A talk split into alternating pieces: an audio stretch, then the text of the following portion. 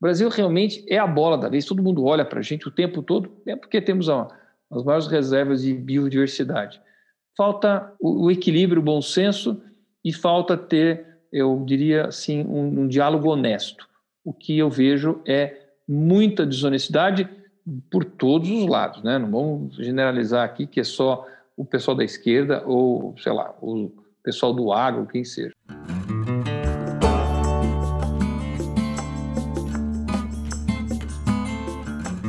Começa agora o podcast Nem Negacionismo, Nem Apocalipse. Economia, meio ambiente e negócios. Com a apresentação de Gessner Oliveira e Arthur Vilela Ferreira. Gessner Oliveira é PhD em Economia pela Universidade da Califórnia. Foi presidente do CAD, Conselho Administrativo de Defesa Econômica, presidente da Sabesp e é professor da FGV, Fundação Getúlio Vargas, onde coordena o Centro de Estudos de Infraestrutura e Soluções Ambientais, além de sócio da Go Associados. Arthur Vilela Ferreira é administrador de empresas com ênfase em sustentabilidade e meio ambiente pela Fundação Getúlio Vargas e sócio fundador da empresa Global Forest Bond Hoje temos um convidado especialíssimo no podcast Nem Negacionismo, Nem Apocalipse, é uma conversa informal com o deputado Alex Fontaine, que é, nos honra muito é, com a presença aqui. Ele que é, lidera vários projetos para aumentar a competitividade da economia, para aumentar a capacidade de investimento, formação de renda e emprego da economia. Como que a agenda ambiental do país pode ajudar o Brasil a ser mais competitivo? Bom, obrigado, Gésner, por esse, por esse convite para participar do nosso podcast. Esse podcast nem negacionismo nem apocalipse, achei interessantíssimo uh, o nome desse, desse podcast.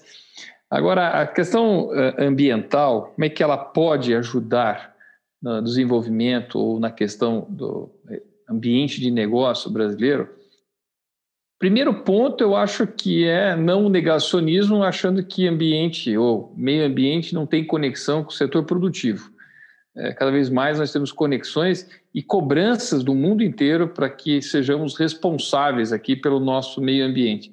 Então, toda vez que a gente faz bobagem aqui, nós podemos ter algum tipo é, de bloqueio ou de boicote é, dos nossos clientes lá fora, que cada vez exigem mais né, o famoso ESG, que está é, cada vez mais em voga, e, portanto, nós não podemos perder valor ou perder tempo com isso, ou fazer bobagens com isso. Temos uma responsabilidade nesse sentido. O que nós trabalhamos na frente parlamentar pelo Brasil competitivo, né, que é a, que é a principal razão da existência do meu mandato, que é procurar ter esse ambiente de negócio muito mais com segurança jurídica, mais sóbrio, mais claro, mais lúcido, sem tantas amarras, ele é um trabalho bem mais complexo. Existe o elemento meio ambiente também, mas hoje nós temos, eu diria, é, elementos muito mais complexos que geram muito mais custo Brasil e que atrapalham o ambiente de negócio. Muito, muito interessante, deputado Alexis. Será que você pode contar um pouco mais para nossos ouvintes quais são os principais objetivos da Frente Parlamentar pelo Brasil Competitivo e como vocês esperam que essa frente parlamentar afete é, a sociedade, o desenvolvimento do país? Arthur, ah, foi feito pela CEPEC, que é a Secretaria Especial de Produtividade, Emprego e Competitividade, estava na época sendo uh, tocada pelo Carlos Alexandre da Costa, junto com uma série de associações, um estudo sobre a, o raio-x, a fotografia do custo Brasil. O Movimento Brasil Competitivo foi também um dos movimentos que estava patrocinando esse estudo. O custo Brasil é algo muito abstrato. Onde é que ele está? Como é que ele se comporta? Como é que a gente pode atuar para poder ir eliminando? Mas ele é presente na vida de qualquer empresário, qualquer empreendedor, seja da área industrial ou do serviço, ou do, do brasileiro como um todo, cidadão comum. Isso, agregando custo, mas custo tira a competitividade das nossas empresas. Tirando a competitividade das nossas empresas, a gente não tem investimentos e a gente não tem geração de emprego e renda. Então, o contrário também é verdadeiro. Se a gente consegue eliminar esses custos do Brasil, são desnecessários, que não agregam absolutamente nada de valor, não interessa nessa, nós como nação, ele, é, nós acabamos tendo, então, um Brasil com um ambiente muito melhor. O Brasil tem absolutamente tudo para ser competitivo. Temos terras agricultáveis, temos uma costa é, bem extensa, temos minério, temos um povo criativo e bem miscigenado, quer dizer, nós temos representantes do mundo inteiro, não há motivo para a gente não ser uhum. competitivo. Mas, infelizmente, uhum. é, a burocracia, ou talvez uma cultura cartorial que se arrasta desde o Brasil colônia, acaba gerando reservas de mercado e é, atrapalhando demais o ambiente de negócio. E vamos lembrar uma coisa que eu falo muito sobre o meio ambiente. Nada pior para o meio ambiente do que a miséria, porque a miséria é fator de desrespeito ao meio ambiente. As pessoas até se sentem no direito de ir para atividades extrativistas ou que seja predatórias para poder sobreviver. Então, se a gente tem uma atividade que é realmente sustentável, um Brasil que está bem desenvolvido, ele tem muito mais facilidade de fazer a preservação e poder manter um equilíbrio de desenvolvimento sustentável é, dentro das nossas atividades econômicas. Tudo bom, deputado?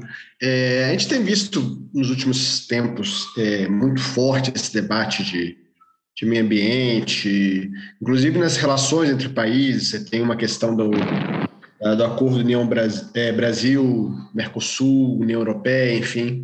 O senhor vê hoje, do ponto de vista brasileiro, setor produtivo, Congresso e governo maduros para fazer esse debate de é possível preservar o meio ambiente combinando com estratégias de desenvolvimento econômico?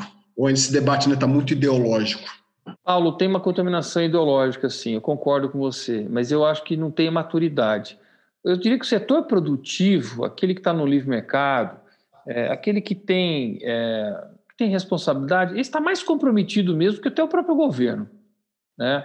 E, e, ele, e aí a conversa não é mais ideológica, acho que a, a conversa ela é é, mais, mais objetiva, mais madura, mais de resultados. Então, de fato, quando a gente começa a ter essas conversas, acho que as pessoas nem têm noção, não têm profundidade do assunto. Né? E, e, e aí, ou sim, tem um extremo do tipo, não se mexe em nada, preserva tudo, cerca a Amazônia, cerca a, as reservas, e não se. E, e, supostamente ninguém vai entrar lá dentro, porque na verdade toda sorte de comércio ilegal, extração ilegal, toda sorte de, de atividades que, que de, deveriam não estar acontecendo, acabam acontecendo em busca das riquezas que estão dentro dessas reservas. É, por, e isso a gente sofre muito, porque no final das contas, qualquer movimento em direção a poder é, eventualmente fazer é, extração de algum minério, de uma, alguma reserva, coisa, é grita internacional. A gente sabe, teria que saber comunicar isso melhor. Mas eu acho que o governo comunica muito mal isso. É, e, e, esse governo, inclusive, acho que ele foi pior ainda, né? porque ele podia avançar no desenvolvimento é, ou no chama sustentável, desenvolvimento sustentável, ele não consegue explicar isso, e aí começa a atacar é, os organismos internacionais, os acordos internacionais, começa a botar o dedo nos outros, no dedo dos outros, apontando para eles como se não tivessem preservado suas, suas selvas, sua natureza tal. E aí a conversa fica ruim. Eu acho que, que falta, é, é, de fato, atores que tenham equilíbrio e, e, e tentar neutralizar de alguma forma esses eu diria, esses ativistas internacionais, aí, alguns atores, alguns eh, modelos super famosos que nem sabem exatamente a realidade e começam a botar pitaco no Brasil. O Brasil realmente é a bola da vez, todo mundo olha para a gente o tempo todo, é porque temos as maiores reservas de biodiversidade. Falta o, o equilíbrio, o bom senso e falta ter, eu diria assim, um, um diálogo honesto. O que eu vejo é muita desonestidade por todos os lados, né? Não vamos generalizar aqui que é só o pessoal da esquerda ou, sei lá, o pessoal do agro, quem seja. Saqueto. Deputado, na, na, numa resposta anterior, o senhor comentou, falou um pouco sobre o, o, problema da miséria, né? E que, enfim, não é, não é o desenvolvimento o maior inimigo do, do meio ambiente. A gente até recuperou uma, uma matéria no seu site que afirma que o maior inimigo do meio ambiente não é o desenvolvimento, é a miséria. E aí, é, eu acho que o senhor já até contextualizou um pouco de é, como que o desenvolvimento pode ser benéfico para o meio ambiente, mas se o senhor puder é, é, falar um pouco mais sobre isso, eu queria também saber quais são os caminhos para a gente evitar ou até acabar com a miséria, né? Que no caso seria o maior problema do, o maior inimigo do meio ambiente.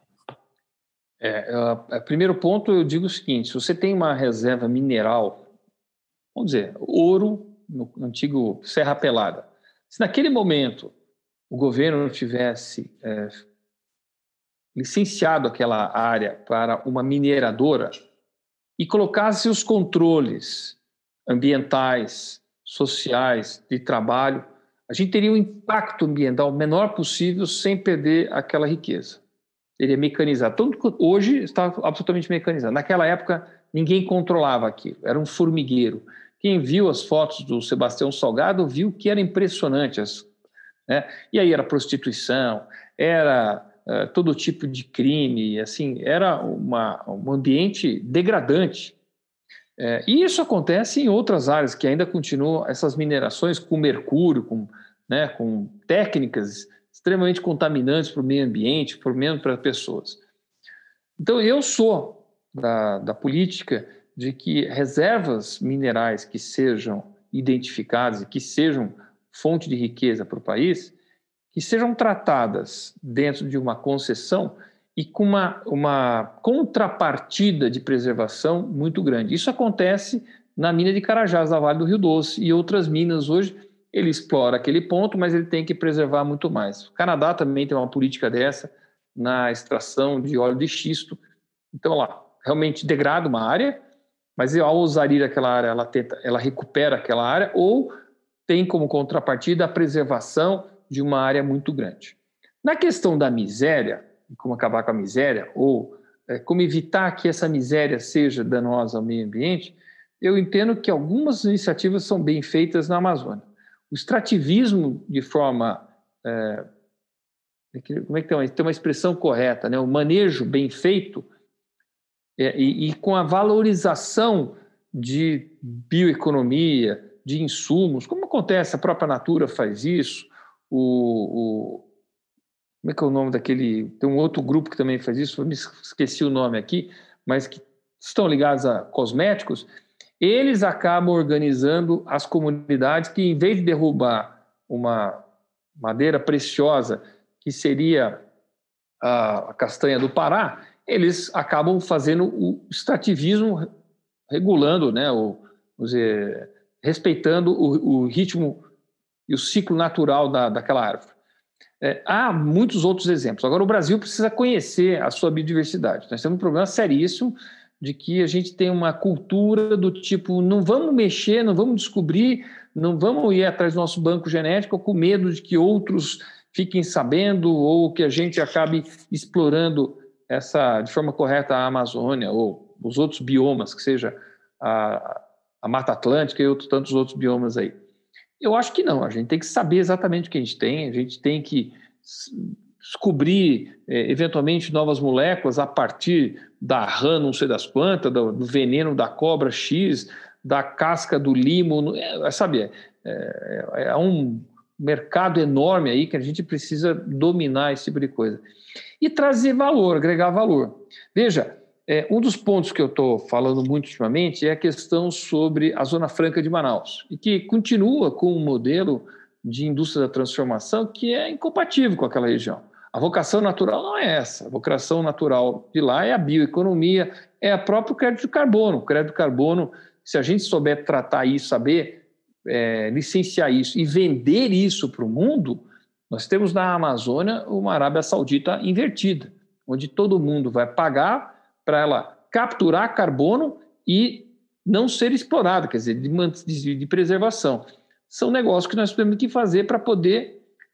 E aí, né, pegando essa população ribeirinha, essa população, usar eles justamente para poder manter as áreas certificadas, né, que é a prestação de serviços ambientais, que é eles como vigiantes e como é, guardiões da, da selva, da, da mata, para poder gerar o crédito carbono. Então, tem outras possibilidades, a gente tem que saber é, aproveitar essa oportunidade. O Brasil é muito conservador, muito demorado, a gente perde. E aí, quando você vai ver, o resto do mundo descobriu nossos princípios ativos na Amazônia e a gente está deixando passar. Vamos ver o caso do açaí, que os japoneses simplesmente foram lá e patentearam né, o açaí como, como um produto japonês, imagina. E aí até derrubar todo esse processo demorou. O Brasil perde muito por não ter os acordos internacionais. Alexis, eu gostaria de ouvir um pouco você sobre a questão do processo legislativo. Eu acho que eu vou pegar aqui a, a mineração, porque está falando bastante, parece que está, é, entende bastante desse setor, mas como um exemplo para todo o processo legislativo da relação do meio ambiente com a produção. Então, me parece claro que o Brasil tem uma série de legislações ainda muito antigas, principalmente nessa área ambiental, e que precisam de atualização e, e, e que, vamos dizer, precisam de atualização para destravar investimentos.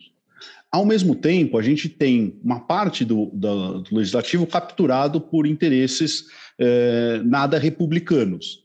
Então, como um, um, uma, um, uma, legislatura pode atuar para promover esses bons, eh, essas boas legislações sem ser capturada por esses interesses. Ficando no exemplo da, da, da própria mineração, existe um projeto de lei de regulamentação de mineração em terras indígenas em curso, que é uma coisa extremamente necessária, está prevista na Constituição e mais de 30 anos atrasado.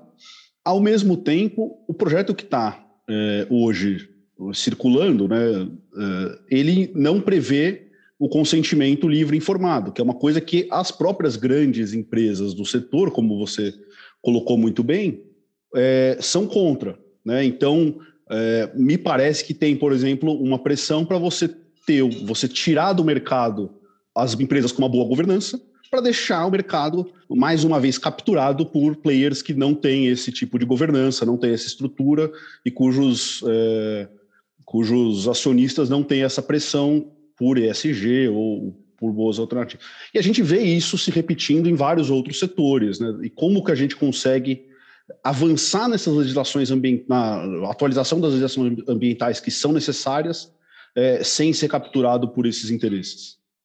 Arthur, é muito difícil, viu? Vamos lembrar agora, acabou de passar um projeto de lei é, do novo licenciamento ambiental, que não perdia, não comprometia em nada a segurança, de liberação dos projetos, era só é, reorganizar o processo de licenciamento ambiental de modo que ele fosse um processo único e não fosse três processos distintos, um no Ministério do Meio Ambiente, ou da Agricultura, outro, sei lá, do IBAMA, nem lembro mais quais eram todos os players desse, desse licenciamento ambiental, que é uma loucura. Por falta de licenciamento ambiental, a gente procura, é, provoca, inclusive, eu diria assim, mais degradação do meio ambiente.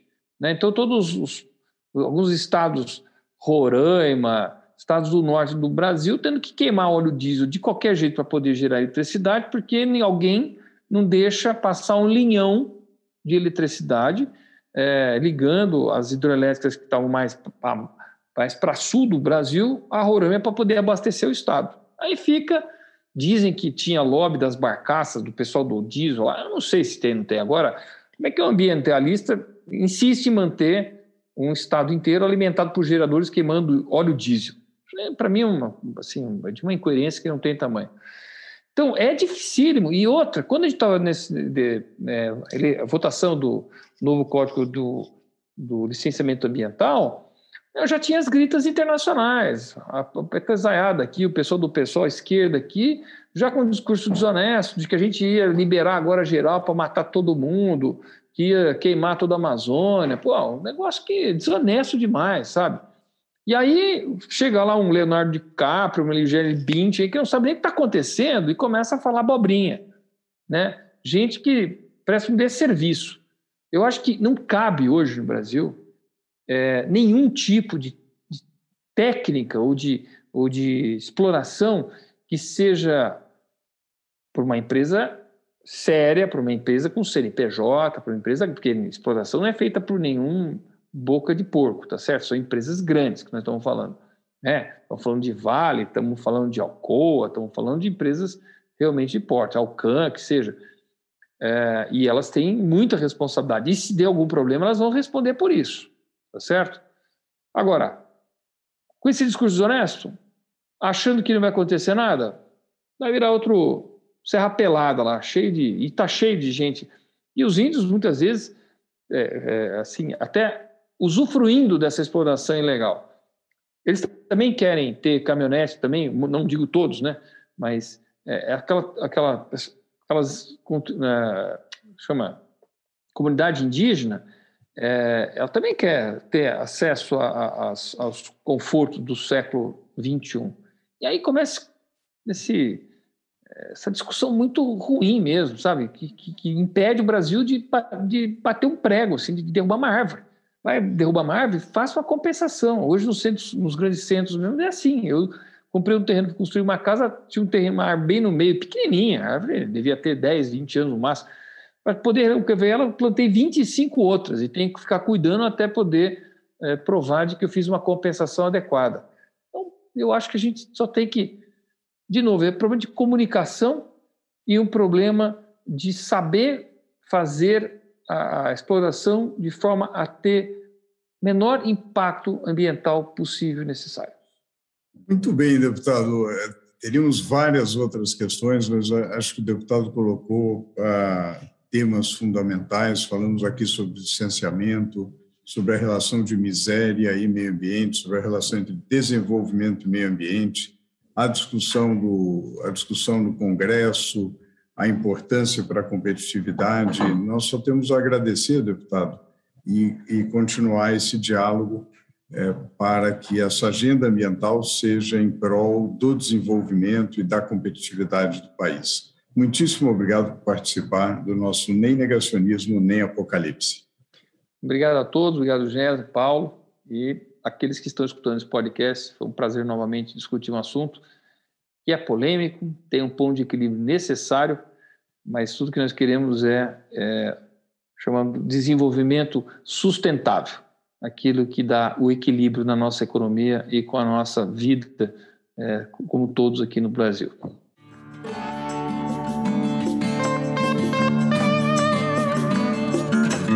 Este foi o podcast Nem Negacionismo, Nem Apocalipse. Obrigada pela audiência e até a próxima!